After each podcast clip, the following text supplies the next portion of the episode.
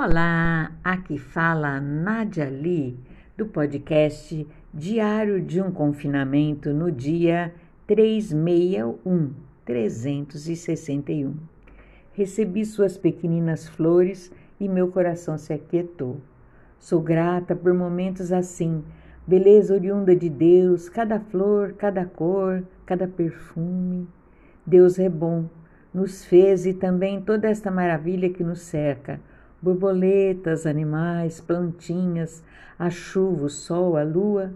Somos sol e lua, tão diferentes e ao mesmo tempo convergentes e tangentes. Para tudo e a qualquer tempo escolho uma música.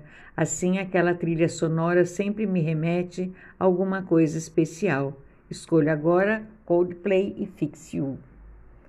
Aquelas palavras escritas com desvelo provocaram em mim um sol maior em minha escala.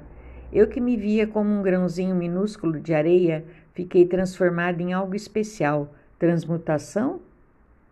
Eu queria falar pouco, saber ouvir mais, fazer as coisas da maneira correta, mas, como dizia Ismael Ivo, ao e estou impregnada dele.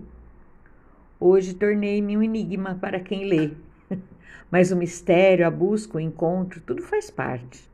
O barco, antes ancorado naquele porto, soltou suas amarras e agora navega em mar aberto. Busco novo, mares nunca dantes navegados. Música tema: Jesus, alegria dos homens, ou quem sabe, Aleluia de Handel.